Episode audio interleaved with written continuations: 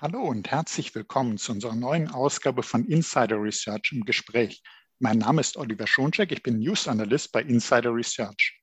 In den letzten Tagen und Wochen wird in den Medien wegen zahlreicher Cybervorfälle wieder die Forderung nach staatlichen Schutzmaßnahmen gegen diese Cyberattacken lauter.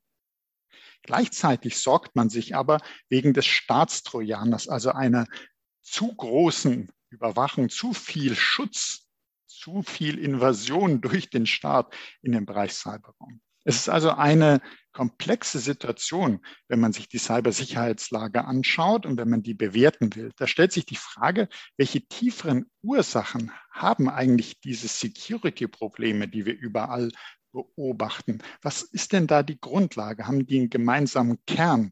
Ist es zum Beispiel der Mangel an Security-Budget, wie man oftmals vermutet? Oder ist vielleicht eine andere Ressource wirklich besonders knapp? Darüber sprechen wir nun mit Yves Pelster. Er ist Senior Account Executive bei Dell Technologies. Hallo, Herr Pelster. Guten Tag. Hallo, schön, Sie im Podcast zu haben. Und das ist ein ganz schöner Reigen, über den wir äh, da sprechen. Also die Cybersicherheitsvorfälle häufen sich ja nun schon seit vielen, vielen Jahren, können wir die Nachrichten schauen, hören, lesen und immer wieder äh, große Attacken. Aber man hat irgendwie den Eindruck, das wird noch mehr, noch kritischer. Und deshalb kann man es einerseits ja verstehen, dass man sagt, ja, wir brauchen vielleicht von dem Staat mehr Schutz, da sollten mehr staatliche Maßnahmen im Bereich Cybersicherheit sein. Aber andererseits auch, dass man sagt, naja gut, also wenn der äh, Staat da zu weit eingreift oder vielleicht sogar einen Trojaner reinsetzt, um eben bestimmte Dinge überwachen zu können, äh, dann geht das doch viel zu weit. Und ich weiß, es sind zwei ganz große Themen, aber vielleicht können Sie als Experte da uns Ihre Einschätzung sagen. Was, was sagen Sie? Einerseits staatliche Schutzmaßnahmen. Ist das der richtige Weg, dass der Staat für Cybersicherheit sorgen muss? Ähm, ja, wie Sie gerade schon sagten, das ist ein breites Feld und ich fange mal mit der etwas gewagten These oder für manch einen vielleicht ein bisschen provokanten These an, dass ich sage, der Staat kann gar nicht für die IT-Sicherheit letztendlich sorgen.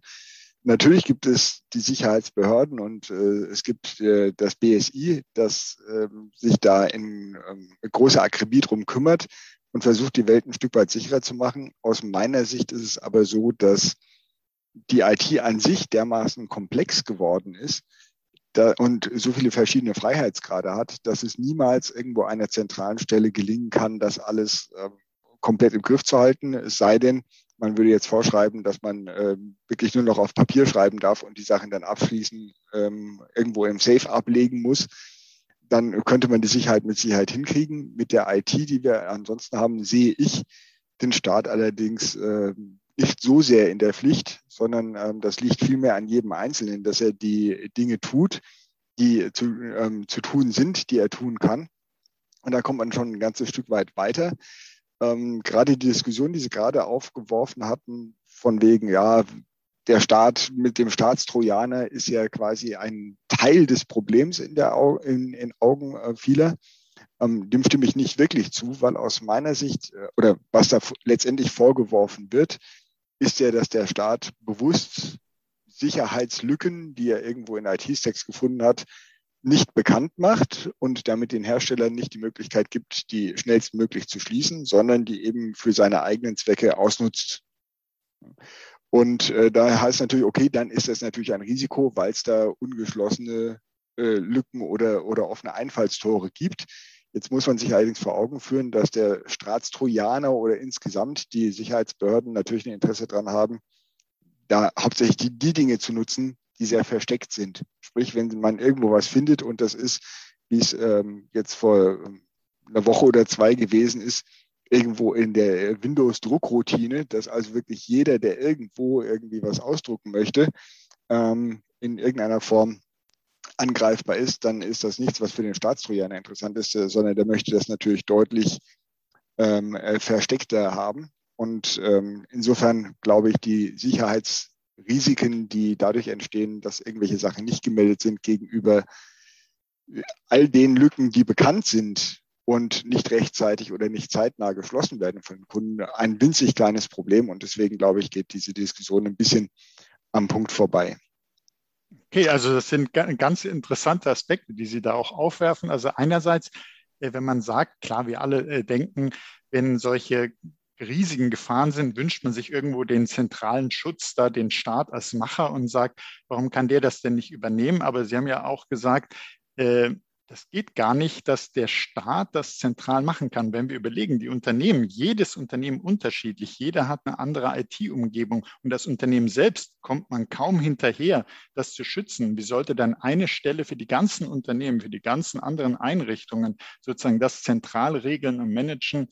Äh, kann man sich letztlich, wenn man es so überdenkt, wie Sie es auch dargestellt haben, gar nicht vorstellen, wie das gehen sollte. Und Sie sagen auch, der Staat ist jetzt nicht das Sicherheitsrisiko, sondern er versucht, äh, bestimmte äh, Sicherheitslücken, ganz spezielle dann vielleicht zu nutzen für Überwachungsmaßnahmen.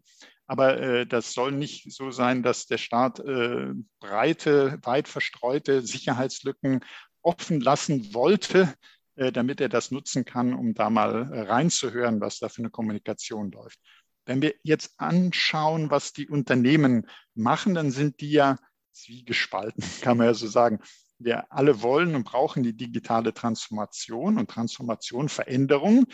Ähm, aber andererseits sagt man, ja, ändern besser nichts, never change a running system. Und da steht man irgendwie dazwischen. Ähm, was sagen Sie denn mit den Unternehmen, äh, wie sollten die sich positionieren oder können Sie diesen Zwiespalt erklären oder auflösen? Ja, äh, sehr gerne, weil das geht eigentlich schon auf einen meiner Kernkritikpunkte momentan so ein bisschen zu. Vielleicht um gerade nochmal aufzuzeigen, welche Anzahl von Freiheitsgraden es gibt und das überblicken Unternehmen teilweise ja selbst kaum noch. Es hat vor ein oder zwei Jahren, äh, glaube ich, war das, ist also noch gar nicht so lange her, hat es einen äh, Vorfall an dem äh, Pariser Flughafen Charles de Gaulle gegeben. Und da ist der ähm, letztendlich der Gleitstahlrechner, der also Flugzeugen vorgibt, ob sie hoch oder, äh, oder tief in ihrem Landeanflug sind oder genau richtig, äh, der war auf einmal ausgefallen. Und das hat man dann festgestellt, dass das auf einem PC gelaufen ist. Also wie gesagt, vor zwei oder drei Jahren war das, ähm, der noch mit Windows 3.11 betrieben wurde. Also in einem Betriebssystem, das also ja, seit 15 Jahren, glaube ich, irgendwo äh, nicht, nicht mehr aktuell ist. Und für das es natürlich auch keine Sicherheitspatches oder sonst was gab. Und dieses System ist einfach an Altersschwäche gestorben. Das wurde halt einfach übersehen, weil es gelaufen ist. Und immer wenn irgendwo was läuft, ist es ein gutes Zeichen in der IT. Das bedeutet, es macht keine Probleme, aber dann wird es im Zweifelsfall gerne übersehen. Und das ist jetzt mit Sicherheit nichts, was extrem angreifbar war, aber dieses Never Change a Running System ist eigentlich eine Wahrheit von, ja, oder eine Weisheit, die früher mal richtig war, inzwischen aber nicht mehr wenn man sich das vor Augen führt, wie komplex eine IT-Umgebung an sich ist, was ich alles an Komponenten habe, die zusammenspielen müssen. Das fängt von den einzelnen Firmware-Ständen der Hardware-Komponenten, also von irgendwie einem Netzwerkadapter an und geht dann hoch im, äh, über den kompletten Hardware-Stack, über den Hypervisor, der ja, letztendlich aus einem physischen System dann ja nochmal mehrere macht und denen jeweils eine virtuelle Hardware-Umgebung zur Verfügung stellt, bis hin zu den äh, An Anwendungen, die letztendlich wirklich ja den Geschäftsnutzen oben drauf erbringen, dann sind das ganz, ganz, ganz viele Komponenten. Und es war früher in der Tat so, dass man sich gefreut hat, wenn das Ganze in irgendeiner Weise gelaufen ist. Und dann hat man gesagt, okay, hey, super, jetzt läuft's und jetzt fasse ich es nicht mehr an und alles war gut. Dann kam aber der Punkt äh, der ja, Vernetzung der, der Welt dazwischen. Sprich, man hat keine autarken Systeme mehr, sondern man hat Systeme, die in alle Welt kommunizieren äh, können und äh, inzwischen auch müssen. Das fängt schon ganz alleine bei den von Home ähm, Methodiken an, dass man sagt, okay, ein System, das ein Problem hat, meldet sich ja beim Hersteller und sagt, Achtung, bei mir geht eine Hardware kaputt, sei so gut, schick doch mal einen Ersatzteil. Ähm, und all diese Dinge wären nicht möglich, wenn wir noch in der äh, nicht vernetzten Welt wären. Ähm, und das würde natürlich bedeuten, dass man in der Tat ein System, das einmal läuft, nicht mehr angreifen bräuchte. Dadurch, dass aber alles miteinander vernetzt ist, ist eigentlich die, der Umkehrschluss richtig. Ich muss zusehen, dass ich immer die aktuellsten Stände von den ähm, Systemkomponenten einsetze, weil eben die sämtliche bekannten Sicherheitslücken schließen. Sprich, ich habe einen ständigen Wettlauf zwischen immer äh, dreister und immer mehr angreifenden ähm, ähm, Entitäten, die sich in, in der IT-Welt tummeln.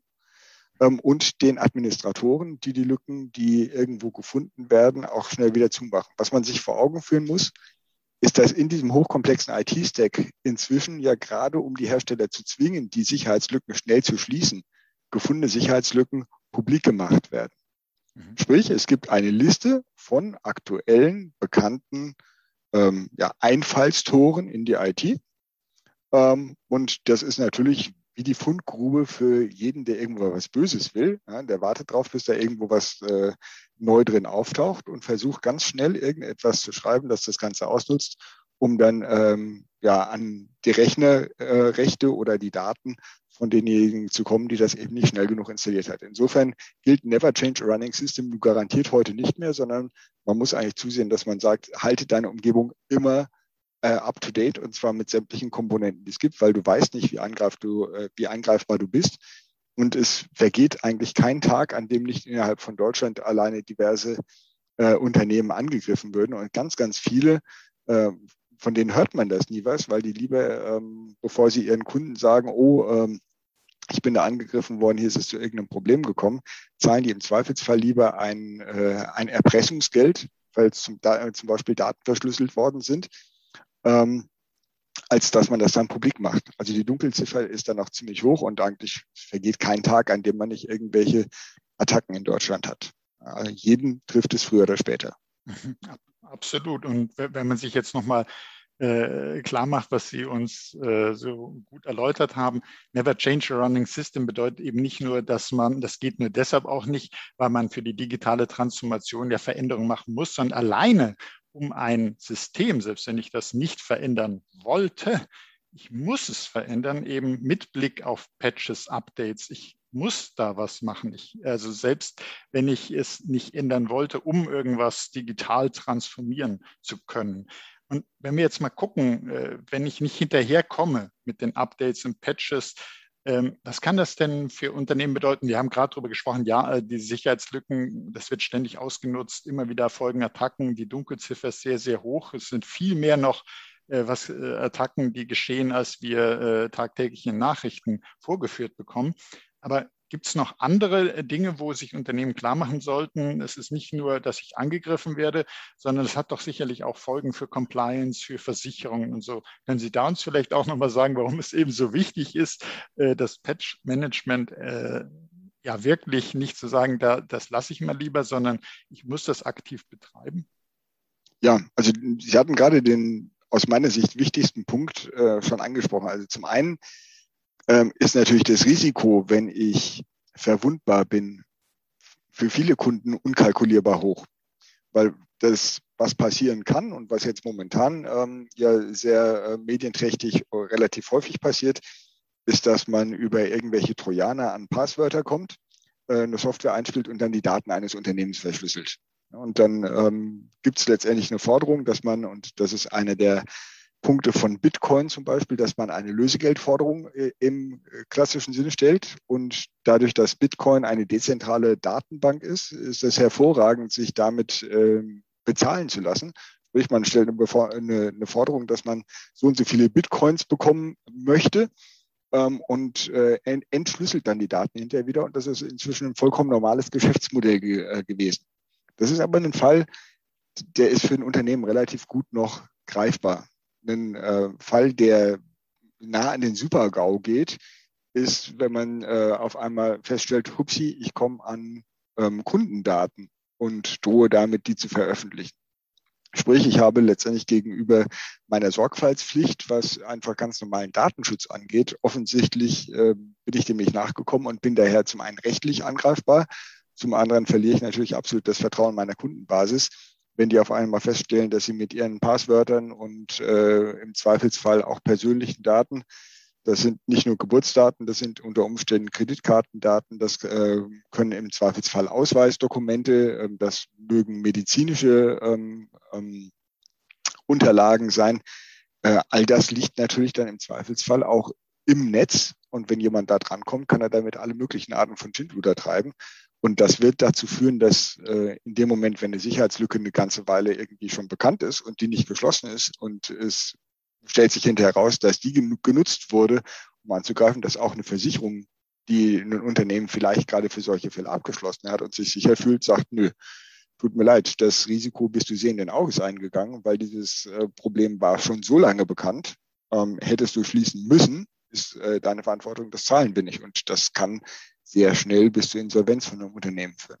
Mhm. Also es lohnt sich da sicherlich auch mal in, in die Versicherungsbedingungen reinzuschauen, was man für Beistellpflichten hat oder was man äh, überhaupt für ein Anforderungsprofil erfüllen muss, um den Versicherungsschutz zu genießen. Absolut, und, ja. Äh, und da gehört natürlich sowas wie ein funktionierendes Patch-Management äh, ganz klar dazu. Weil ich kann nicht sagen, ja gut, meine Schwachstellen lasse ich offen, aber ich bin ja versichert. Das hilft leider nicht. Ähm, wir haben jetzt Versicherungen, da verspricht man sich sozusagen, dass sie vielleicht das Lösegeld übernehmen, dass sie irgendwelche Schäden ersetzen. Und wir haben gesehen, also es geht auch für die Angreifer um das liebe Geld. Klar, die wollen äh, erpressen, die wollen da riesige Beträge abzocken. Aber ist es denn tatsächlich auch auf Seiten der Unternehmen das liebe Geld, warum die Security so Probleme hat? Ist es das fehlende Budget? Was man oft vermutet, dass man sagt, na gut, also wir würden ja mehr in der Security machen, wir würden äh, alles äh, absichern, soweit es irgendwie geht, aber wir haben das Budget nicht. Ist das der Grund? Ähm, ja, also man, man kann eigentlich nicht sagen, dass da nicht rein investiert würde. Und der Fokus ist mit Sicherheit da. Was man sich vor Augen stellen, äh, ähm, vor Augen führen muss, ist, dass da ein rasantes Tempo herrscht. Es kommen ja jeden Tag diverse neue Patches raus von, von verschiedenen Komponenten. Und was man dann zu tun hat, ist ja nicht, dass man einfach hingeht und sagt, oh, ich installiere die jetzt alle, sondern ich muss ja auch gucken, ob die mit den anderen Komponentenständen wirklich zusammenarbeiten. Das heißt, ich muss gucken, funktioniert diese äh, Treiber-Software beispielsweise mit dem Hypervisor? Ist der in der Lage, die zu, ähm, zu erkennen und zu, weiter zu emulieren? Funktioniert das? Gleichzeitig habe ich ähm, natürlich den Punkt, dass ich ähm, also nachdem ich die Supportmatrizen geprüft habe, dann steht da drin, okay, der und der Softwarestand oder neue. Das heißt immer noch nicht wirklich, dass das unbedingt miteinander funktionieren muss, sondern der Hersteller der einzelnen Komponente ist davon ausgegangen, dass das mit dem von der anderen funktionieren müsste, wenn der nicht irgendwas in seiner Software verändert. Aber das passiert dann natürlich. Sprich, ich bin dann eigentlich gezwungen, diese Dinge zuerst mal zu testen, bevor ich sie in meine Produktionsumgebung ausrolle. So, und dieses Testen an sich nimmt natürlich zwangsläufig schon Zeit in Anspruch. Sprich, es geht einiges an, an Geld da rein oder an, an sehr, sehr viel Aufwänden, die da getrieben werden. Also man kann nicht sagen, dass die Unternehmen nichts tun würden, sondern die sind da in Hochtempo unterwegs und die sind auch selbst äh, sehr daran interessiert. Es gab vor ähm, gar nicht allzu langer Zeit einen Zeitungsartikel, da ist ein ähm, Krankenhauskonzern hingegangen. Ich weiß nicht mehr genau, welcher es war. Ähm, die Überschrift habe ich noch relativ gut im Kopf. Die hieß äh, Penet Penetrationstest in Klammern leider ähm, geglückt. Und da hat eben ein Krankenhaus selbst eine, äh, ja, eine Firma beauftragt und hat gesagt, guckt doch mal, ob wir angreifbar sind. Und es hat diese Firma, ähm, sage und schreibe, einen halben Tag gekostet, bis diese Zugriff auf sämtliche Kundendaten und sämtliche Patientendaten des äh, Krankenhauses hatten. Sprich, das Interesse von den Kunden ist auch schon da, aber das Thema an sich ist eben hochkomplex und es gibt viele, viele Dinge, an die man zuerst mal so nicht denkt. Und letztendlich ist es so, dass man einfach personell nicht hinterherkommt, weil ähm, ich habe gerade schon gesagt, die Tests an sich nehmen eine, eine äh, Weile in Anspruch. Mhm. Und wenn ich mir angucke, ich habe einen Adapter im Server, ich habe die Festplatten im Server, ich habe die Server selbst, ich habe ähm, dann dazwischen ein äh, Netzwerk, ein Speichernetzwerk in irgendeiner Form. Ich habe ein LAN-Netzwerk und dann habe ich wahrscheinlich noch irgendwelche Speichersysteme, dann habe ich Drucker, Druckertreiber, all diese ganzen Geschichten. Und jede von diesen Komponenten kann in irgendeiner Weise äh, angreifbar sein. Und sobald ich einen Patch für eine von diesen Komponenten bekomme, müsste ich ähm, ähm, ja, das schnellstmöglich ausrollen. Und das ist einfach eine Arbeit, die ähm, sehr, sehr, sehr viel Aufwand generiert. Und das Problem ähm, ist aus meiner Sicht nicht das fehlende Budget. Es gab eine Studie von der Bitkom, die jedes Jahr neu rauskommt. Im Jahr, ähm, ich meine 2018 war es, ähm, hat man festgestellt, es gibt ähm, 84.000 nicht besetzbare IT-Stellen in Deutschland, sprich 84.000 Administratoren wurden gesucht, aber einfach nicht, waren nicht verfügbar. Und im Jahr 2019 war bei der gleichen Studie, gleiche Erhebungsbasis, die Zahl schon auf 124.000 angewachsen, äh, rund um 120.000. irgendwas. Ich weiß nicht ähm, mehr die ganz genaue Zahl. Also diese Bitkom-Studie findet man garantiert mit ein bisschen Googeln sehr schnell. Ähm, sprich, es gibt einfach die Leute nicht, die ich äh, mir zusätzlich dazu einstellen könnte, das zu tun. Und das ist äh, paradoxerweise auch vielen der Administratoren gar nicht bewusst, was für eine knappe Ressource sie sind, weil ähm, relativ viel Zeit darauf verwendet wird, oh, einen Arbeits Arbeitsplatz sicherer zu machen, auf, mit Komponenten zu arbeiten, die, die man schon kennt, weil man da seinen Marktwert drin vermutet, ähm, ist aber aus meiner Sicht überhaupt nicht mehr äh, der, ja, letztendlich der Status quo, sondern äh, die Administratoren befassen sich aus meiner Sicht mit ganz vielen Dingen, die eigentlich für das Unternehmen relativ wenig werthaltig sind. Es sind Hygienefaktoren, die gemacht werden müssen, eben damit man zum Beispiel nicht angreifbar ist. Aber zu den wirklich wichtigen und werthaltigen kommt man letztendlich gar nicht, weil man ja, die ganze Zeit mit Schaufeln beschäftigt ist. Man macht die ganze Zeit relativ einfache ähm, und wenig nützliche Arbeiten, die man aber einfach nicht bleiben lassen kann. Interessanterweise ist gerade dazu gestern auf äh, der Website businessinsider.de ein Artikel erschienen, ähm, der das größte Problem der Hyperscaler, nämlich ähm, Google, AWS und Microsoft Azure, die ja von vielen Kunden da als ja, Ausweg gesehen wird, dass man sagt, no, dann gebe ich mein IT halt raus. Deren größtes Problem ist äh, in diesem Artikel, der wie gesagt gestern erschienen ist, der Mangel an IT-Talent.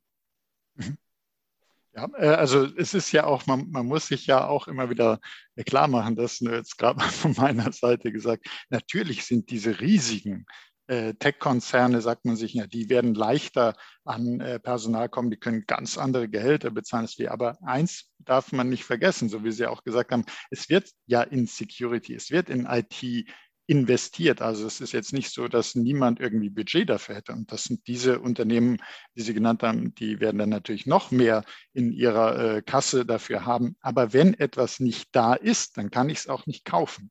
Das ist mit allem so. Und das gilt natürlich auch für IT-Expertinnen und Experten. Wenn ich da keinen habe, dann kann ich sagen, ich habe hier ganz viel Geld, was ich anbiete, aber wenn keiner da ist, kann auch keiner zuschlagen auf dieses Angebot. Und insofern ähm, kann man sich überlegen, äh, die IT-Administration, da geht viel Zeit, äh, Sie sagten ja auch so in Hygienefaktoren, leider verloren. Äh, andere wichtige Dinge müssen dann auf der Strecke bleiben. Äh, und gerade die Arbeiten rund um Updates, Patches haben wir gesehen, die müssen unbedingt gemacht werden, kann man nicht liegen lassen. Und man kann aber auch nicht einfach mehr Personal einstellen, da das Geld nicht da ist. Und die wenigen Expertinnen und Experten, die da sind, haben dann natürlich auch entsprechend angeboten Nachfrage, das Stichwort, entsprechende Vorstellungen äh, für ihre Gehälter. Was kann man denn dann machen? Ja, äh, guter Punkt. Also um das gerade noch mal ein bisschen zu highlighten, sämtliche Analysten, ähm, die es da am Markt gibt, geben Zahlen raus und die schwanken ja je nach Studie zwischen 70 und 80 Prozent der Zeit, die die Administratoren insgesamt ähm, zur Verfügung haben, also der kompletten Arbeitszeit, gehen für dieses, ja, nennen wir es mal Keeping the Lights on, ähm, werden dafür aufgewendet. Sprich, also dafür, dass eben die Patches einigermaßen up-to-date sind, dass das eben zuverlässig und sicher funktioniert, dass die äh, Backups äh, hoffentlich sinnvoll durchgelaufen sind und dass äh, für die ähm, Anforderungen der äh, Abteilung genügend Ressourcen zur Verfügung stehen. Sprich, wenn einer ein bisschen mehr Speicher braucht, dass er den auch bekommen kann, all diese ganzen Geschichten. Ähm, bedeutet, dass irgendwie nur 20 bis 30 Prozent, also von der kompletten Woche, äh, maximal ein Tag eigentlich, zur Verfügung steht, um sich um Strategisches zu kümmern. Und das in einer Zeit, wo wir genau wissen, dass mit äh, Internet of Things und all diesen ganzen äh, Digitalisierungsaufwendungen, wo man sagt, ja, jedes Unternehmen ist eigentlich inzwischen ein digitales Unternehmen, weil ähm, ohne die Daten eigentlich nichts mehr wirklich äh, sauber funktionieren kann, während das immer stärker auf uns zurollt. Das mag vielleicht noch bei einzelnen Handwerksunternehmen funktionieren, dass man sagt, naja, wir kommen auch eine Weile ohne IT aus. Ähm, aber spätestens, wenn das Rechnungswesen dann äh, betroffen ist und das über einen Monat oder zwei, kommt es da zu Zahl Zahlungsengpässen. Sprich, ähm, diese äh, 70 bis 80 Prozent, die für Keeping Lights On verwendet werden, die sind das eigentliche Problem aus meiner Sicht. Nicht nur für die, nicht nur für die Sicherheit, natürlich zum großen Teil für die Sicherheit, aber äh, die müsste man eben reduzieren und die Zeit äh, für andere Dinge verwenden. damit man eben mehr äh, über das Strategische nachdenken kann und weniger sich in diesem ja, wenig, wenig mehrwertbringenden äh, Schaufeln unterbringt. Jetzt hatten Sie ja äh, vorhin auch schon mit Hinweis auf den Artikel äh, die drei äh, Hyperscaler, wo es bei denen hakt, schon ein bisschen in die Richtung uns äh, aufgehellt. Und zwar, äh, man würde sich ja vorstellen, ähm, ja gut, wenn ich das alles selber nicht hinkriege, dann muss ich die entsprechenden Services einkaufen, dann muss ich möglichst viele IT-Ressourcen aus der Cloud beziehen. Das kann aber auch so nicht unbedingt der Weg sein. Nicht nur, weil dort ja auch Engpässe sind, sondern man kann doch sicherlich nicht einfach sagen, ja, ich hole jetzt alles aus der Cloud. Äh, was, was sagen Sie dazu, zu der Idee jetzt, ich packe meine ganze IT in die Cloud? Ja. Ähm, die ganze wird in vielen Fällen nicht funktionieren. Die eine ganz einfache Antwort darauf gibt es, äh, wie so häufig im Leben, leider nicht. Ähm, ich bin ein großer Verfechter der These, dass ähm, extreme Antworten, so nach dem Motto alles in die Cloud oder ähm, die Antwort liegt ganz am rechten oder linken Rand von irgendwelchen Entscheidungsspektren, ist selten richtig, sondern mhm. es ist eigentlich immer so, dass das Optimum irgendwo in der Mitte liegt und damit relativ schwer zu finden ist. Das ist das Gemeine dran. Ähm, natürlich gibt es Dinge, die ich hervorragend aus der Cloud machen kann. Ich komme aus einer Zeit ähm, und von einem Unternehmen, bei dem ich äh, früher mal gearbeitet habe, das sein eigenes Opportunity Management System, also sein eigenes CRM, also Customer Relationship Management System geschrieben und gepflegt hat. Das hat sich dann irgendwann äh, aufgelöst, dass man gesagt hat, hm, gibt es keinen Grund mehr dafür, das zu tun, weil das können andere ganz hervorragend. Und ähm, heute kenne ich sehr, sehr, sehr viele Unternehmen, die eben mit Software as a Service arbeiten. Ähm, um jetzt einen Namen zu nennen, Salesforce.com beispielsweise liefert eine komplette Lösung ähm, für solche Dinge und das muss man nicht mehr selber machen. Insofern gibt es durchaus Dinge, dass man sagt, okay, kann ich mir fertig aus der Cloud beziehen. Und äh, das macht dann auch absolut Sinn, das zu tun.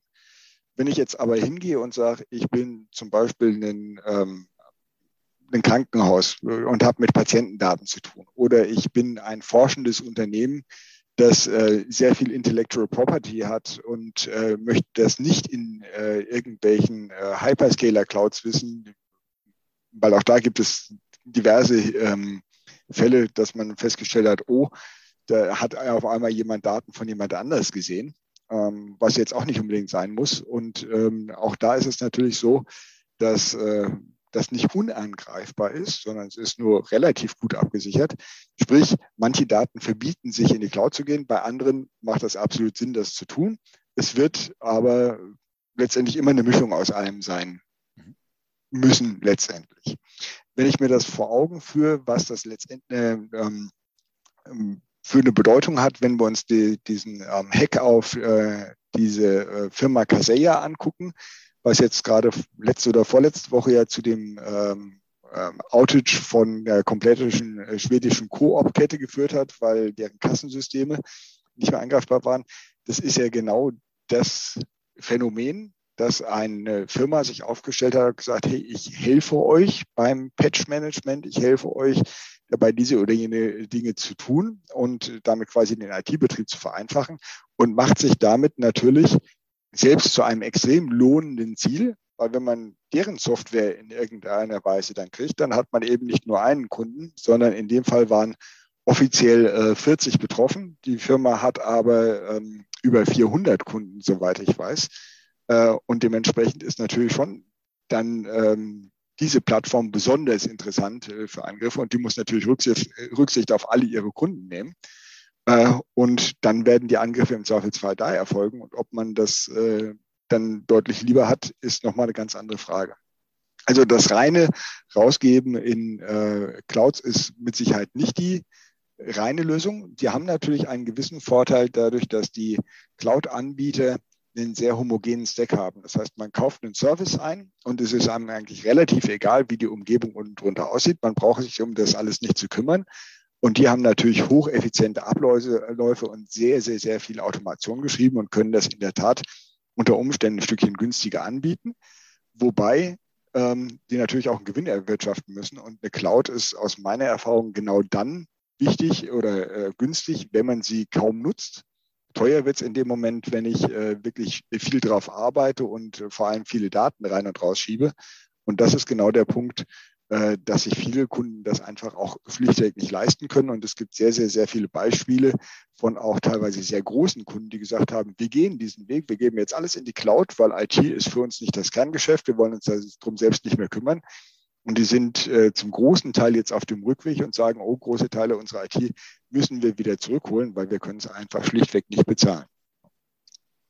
Also da haben Sie uns eigentlich äh, viele Punkte genannt, warum äh, so Outsourcing äh, rein in die Cloud, alles in die Cloud geben, äh, so jetzt nicht unbedingt den Sinn machen kann. Sie haben gesagt, das ist weder schwarz-weiß. Da gibt es viele gute Sachen aus der Cloud, die man nutzen kann. Und äh, da sollte man auch eben sich entsprechend bedienen bei Aufgaben, wo es Sinn macht. Aber es ist jetzt nicht die Lösung für alles. Wie immer äh, haben Sie auch gesagt, äh, irgendwas als Lösung für alles ist natürlich die Frage, ob das sein kann. Aber wäre denn eine Möglichkeit, wenn ich das selber nicht alles hinkriege, zum Beispiel mit dem Patch-Management, ist aber auch nicht alles, äh, zum Beispiel auch aus Compliance-Gründen, nicht all meine Systeme, Daten, alles in die Cloud geben kann, aber auch, wie Sie da sagten, aus Kostengründen. Gibt es denn da die Möglichkeit, äh, dieses sogenannte Outtasking, dass ich vielleicht äh, eine Hilfe kriege für meine Systeme? Können Sie uns da sagen, was, wie das helfen könnte in der Situation? Mhm. Also Outtasking wäre ja letztendlich die Lösung, dass man sagt, no, ich äh, lasse das nicht bleiben, sondern ich äh, lasse es machen, anstatt es selber zu tun. Mhm. Ähm, und äh, habe also quasi einen Vertrag und irgendjemand muss das für mich tun. Das ähm, bietet natürlich zuerst mal einen, den Vorteil, dass man es selber nicht machen muss, aber der Outtasker wird natürlich vor den gleichen Problemen früher oder später stehen wie man selbst der braucht ja auch die Leute, die es tun. Und insofern ist Outtasking per se ähm, vielleicht eine Möglichkeit, dass man sagt, man spart ein bisschen Kosten, wenn man zum Beispiel irgendwie eine Firma kontrahiert, die in äh, Ländern sitzt, ähm, wo die Lohnstrukturen andere sind. Ja, man denkt so an die klassischen ähm, riesen Rechenzentren in Bangalore oder wo, wo die Leute in Indien sitzen und eben zu deutlich günstigeren Personalkosten das Ganze tun. Dafür habe ich natürlich ähm, zwei Dinge zu beachten. Zum einen stellen wir fest, dass das schon recht viele gemacht haben. Das heißt, da ist eine ungeheuer große Personalfluktuation auch da inzwischen. Dass also in dem Moment, wenn jemand ein gewisses Skillset erworben hat, äh, geht er eben weiter zu, zu der nächsten Firma, die entsprechend äh, ein bisschen besser zahlt.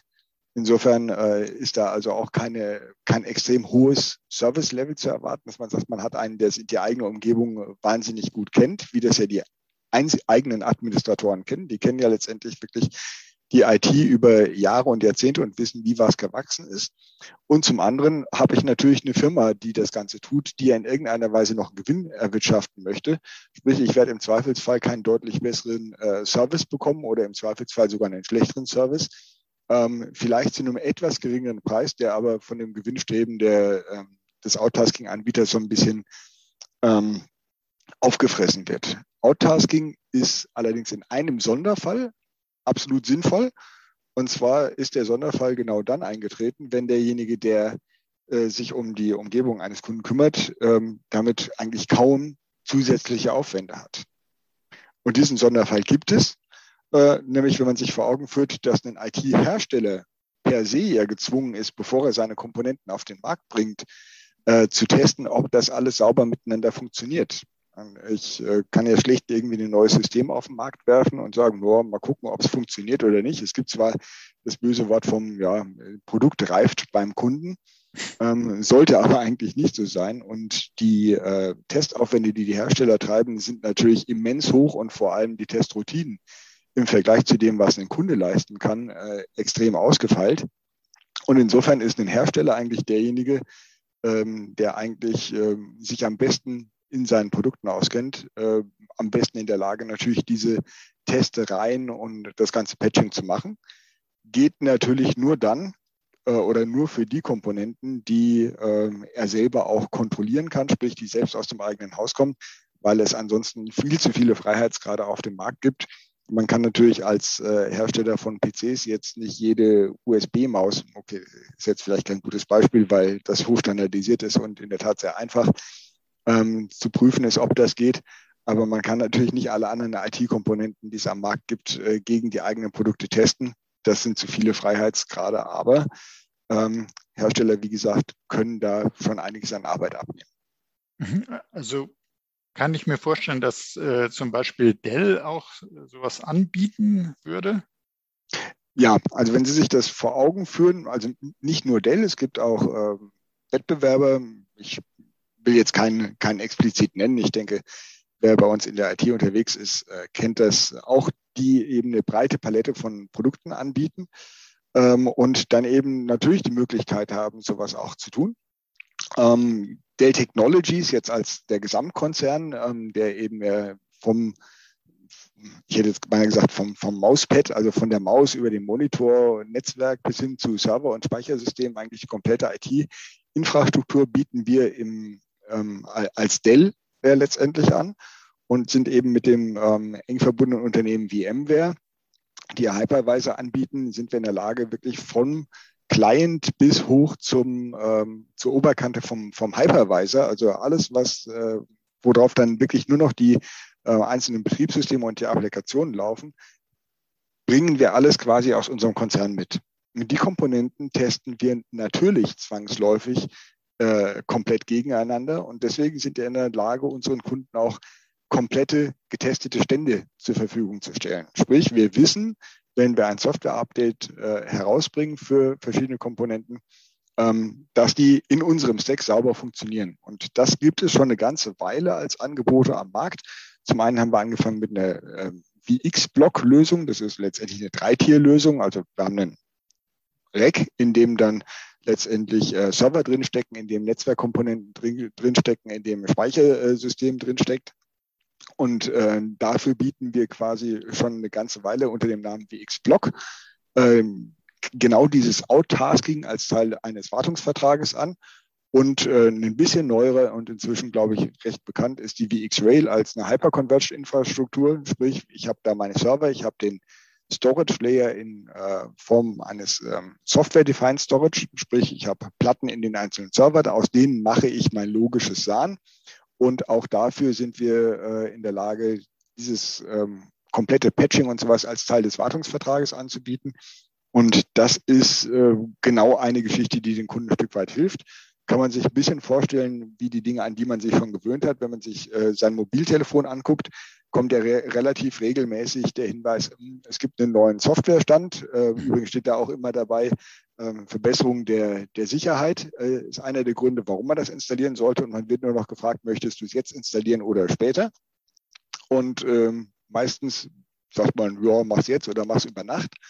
Und ähm, dann läuft das ganz einfach durch. Das ist quasi das genau, genau das Service-Level, das man da anbieten ähm, kann und will. Bedeutet natürlich für die Kunden, dass sie sich trotzdem noch darum kümmern müssen, ob die Applikationen, die sie drauf haben, mit den neuen Ständen schon äh, zurechtkommen. Sprich, man kann da auch nicht blind auf den Knopf drücken. Deswegen kann man die Sachen natürlich auch schedulen und sagen, okay, ähm, diese Komponente bisher noch nicht, aber ich brauche mich eben nicht darum zu kümmern, die Sachen gegeneinander zu testen, ewig lang in Supportmatrizen zu wühlen und ähm, damit meine Zeit zu verbringen, sondern ich weiß, ich habe einen sauberen Stand, ich kann den äh, gefahrlos ähm, ja, installieren und äh, dann einfach in, in aller Seelenruhe weitermachen.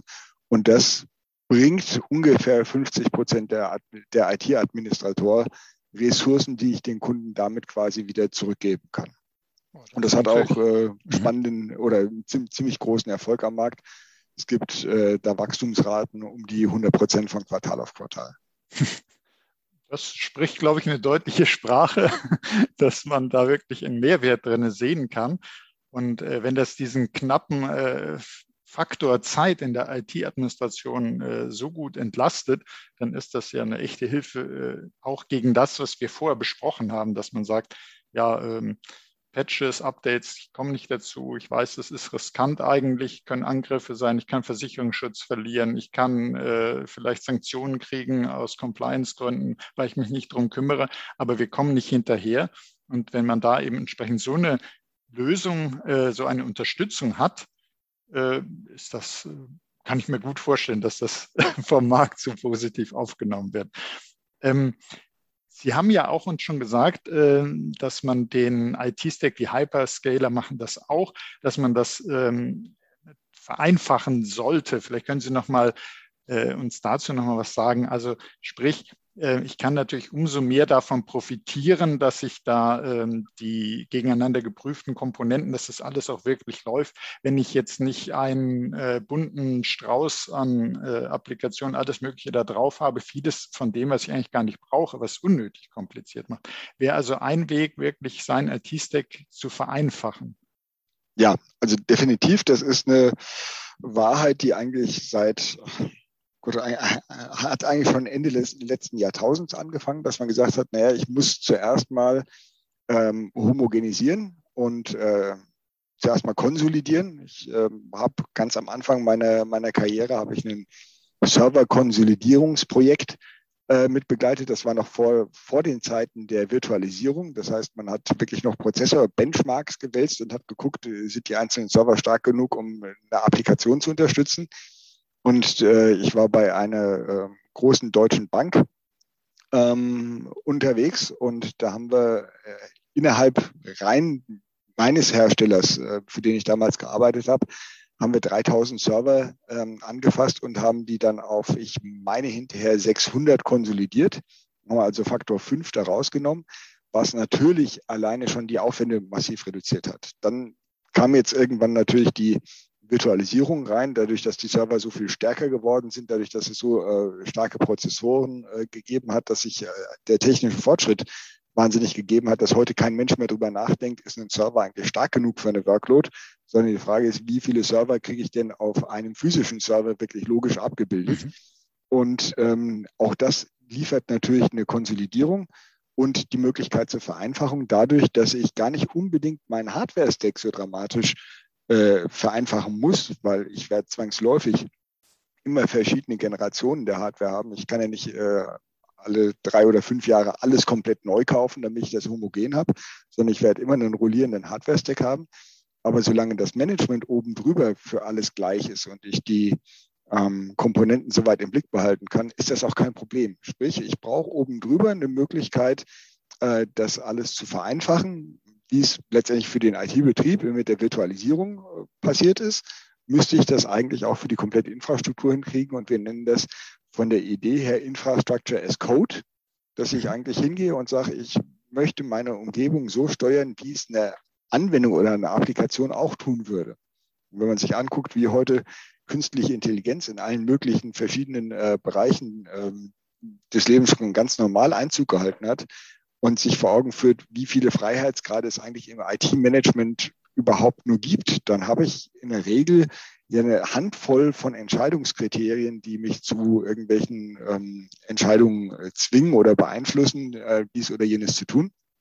Und die kann ich genauso gut eigentlich auch regelbasiert äh, von einer, äh, noch nicht mal unbedingt künstlichen, sondern von einer, ich sag mal, automatisierten Intelligenz abfrühstücken lassen und brauche mich dann selbst nicht mehr drum kümmern. Aber das muss natürlich geschehen. Und ähm, dazu bieten inzwischen alle Hersteller die entsprechenden Schnittstellen an, wo ich eben nicht mehr gegen, jeden einzelnen, gegen jedes einzelne Stück Hardware meine Automation schreiben muss, sondern ich habe die äh, Schnittstellen, ob das jetzt ähm, CSI oder äh, REST API Interfaces sind, ähm, gegen die ich eine Automation mir schreiben kann. Äh, Ansible ist dafür mit Sicherheit ein hervorragendes und offenes Tool. Also da verdient jetzt auch keiner dramatisch dran, sondern es ist einfach die Möglichkeit, wie man dieses Dilemma auflösen kann, dass man sagt, die Dinge, die ständig wiederkommen und die relativ aufwendig zu tun sind, aber nicht wahnsinnig komplex im Denkprozess, die kann ich hervorragend automatisieren. Und das wäre auch äh, mein Ratschlag, das äh, ganz stark zu tun, dass man eben ein bisschen Zeit sich zur Seite legt und sagt, äh, ich kümmere mich jetzt drum und baue mir hier einen gescheiten Bagger und äh, schaufel dafür in der Zeit ein bisschen weniger und dafür kann ich mir das Schaufeln mit der Zeit dann sparen, wenn mein Bagger denn fertig ist. Und das ist mit Sicherheit eine hervorragende Investition. Ja, ganz herzlichen Dank für diesen Tipp, weil äh, Sie haben uns ja jetzt mehrere Punkte auch aufgezeigt, wie sich dieser knappe Faktor Zeit in der IT-Administration äh, ja besser nutzen lässt, wie sich da mehr rausholen lässt, gerade auch für die IT-Sicherheit und würden Sie sagen, so zum Schluss gefragt, kann man das so äh, die These hinstellen, dass man sagt, äh, die Verschwendung der Ressource Zeit ist das IT-Sicherheitsrisiko schlechthin oder ist das zu weit gegriffen? Würden Sie sagen, Das ist es. Also man muss wirklich gucken, dass man die Zeit, dass man das in den Griff kriegt, ist nicht Budget oder so, sondern guckt auf die Zeit, was ihr da machen könnt. Ähm, ja, also es ist aus meiner Sicht ähm, zumindest die, die, ich würde mal sagen, ineffiziente Allokation der Ressource Zeit äh, hindert äh, einen, das IT-Sicherheitsrisiko effizient anzugehen. Ähm, was wir feststellen, ist, dass bei ganz vielen unserer Kunden, wenn wir fragen, was sind denn die äh, Projekte, bei denen ihr nicht zufriedenstellend weiterkommt, ist eben ein umfassendes Sicherheitskonzept ganz, ganz oben auf der Liste. Das geht da vorhin, äh, fängt damit an, dass Kunden hingehen und sagen, ja, unsere Backups laufen meistens durch. Und wenn man dann fragt, macht ihr denn auch regelmäßig Restore-Tests, dass ihr wisst, ob ihr mit dem Backup denn überhaupt was anfangen kann, dann guckt man ganz häufig in betretene Gesichter, weil man dazu de facto nicht kommt. Das ist zwar jedem klar, dass es sinnvoll wäre, das zu tun und diese Sicherheit zu haben, dass das funktioniert, ist ganz wichtig. Aber es ist einfach, ähm, wird in dem Moment als nice to have oder nicht so dringend gesehen, obwohl es extrem wichtig ist. Und das Wichtige vor dem Dringenden zu priorisieren ist natürlich wahnsinnig schwierig, weil eben das Dringende dringend ist. Mhm. Da kann man halt gar nicht, gar nicht viel anderes tun. Wenn man jetzt aber sagt, okay, ähm, wenn ich mir diese Freiräume da schaffen will, bedeutet das natürlich, ähm, ich muss mir ähm, ja einiges an Aufgaben zuerst mal vom Hals schaffen und ich muss im Zweifelsfall Dinge vereinfachen. Und deswegen, ähm, ja, das Sicherheitsrisiko liegt in der Ressource Zeit, liegt vielleicht auch darin, dass man vielleicht manche Dinge wirklich ähm, gar nicht selber machen muss. Sie hatten vorhin schon die Cloud angesprochen, dass man sich wirklich äh, sinnvoll hinsetzen sollte und in Ruhe überlegen, muss ich das selber machen? Kann ich das selber machen? Äh, muss ich alles ähm, selbst in der Hand haben oder kann ich mir gewisse Dinge als ein Pay-as-you-go quasi als Mietangebote reinholen? Unser äh, Apex-Angebot beispielsweise wäre was, dass man sagt, okay, ich kaufe mir eine Umgebung, die für mich gemanagt wird und äh, fahre die einfach nur noch oben drauf und zahle dann hinterher das, was ich wirklich genutzt habe. Das macht teilweise der Wettbewerb in ähnlicher Form auch. Das ist also nichts komplett Einzelnes. Und damit ähm, einfach wirklich Zeit für diese strategischen Dinge zu schaffen und in Ruhe nachzudenken, wo muss ich denn hin?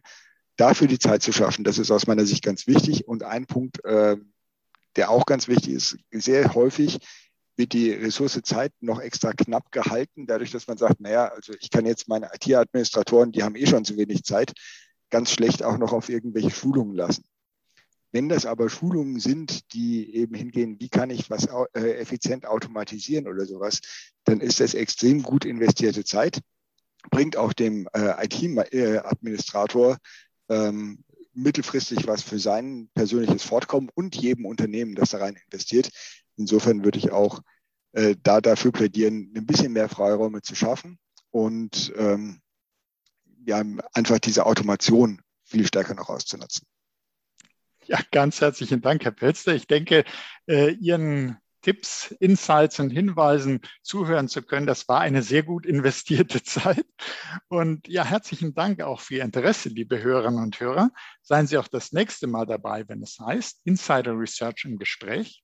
Das war Oliver Schoncheck von Insider Research im Gespräch mit Yves Pelster von Dell Technologies.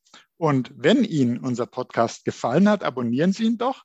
Sie finden uns auf allen führenden Podcast-Plattformen. Herzlichen Dank, Herr Pelster. Ich danke.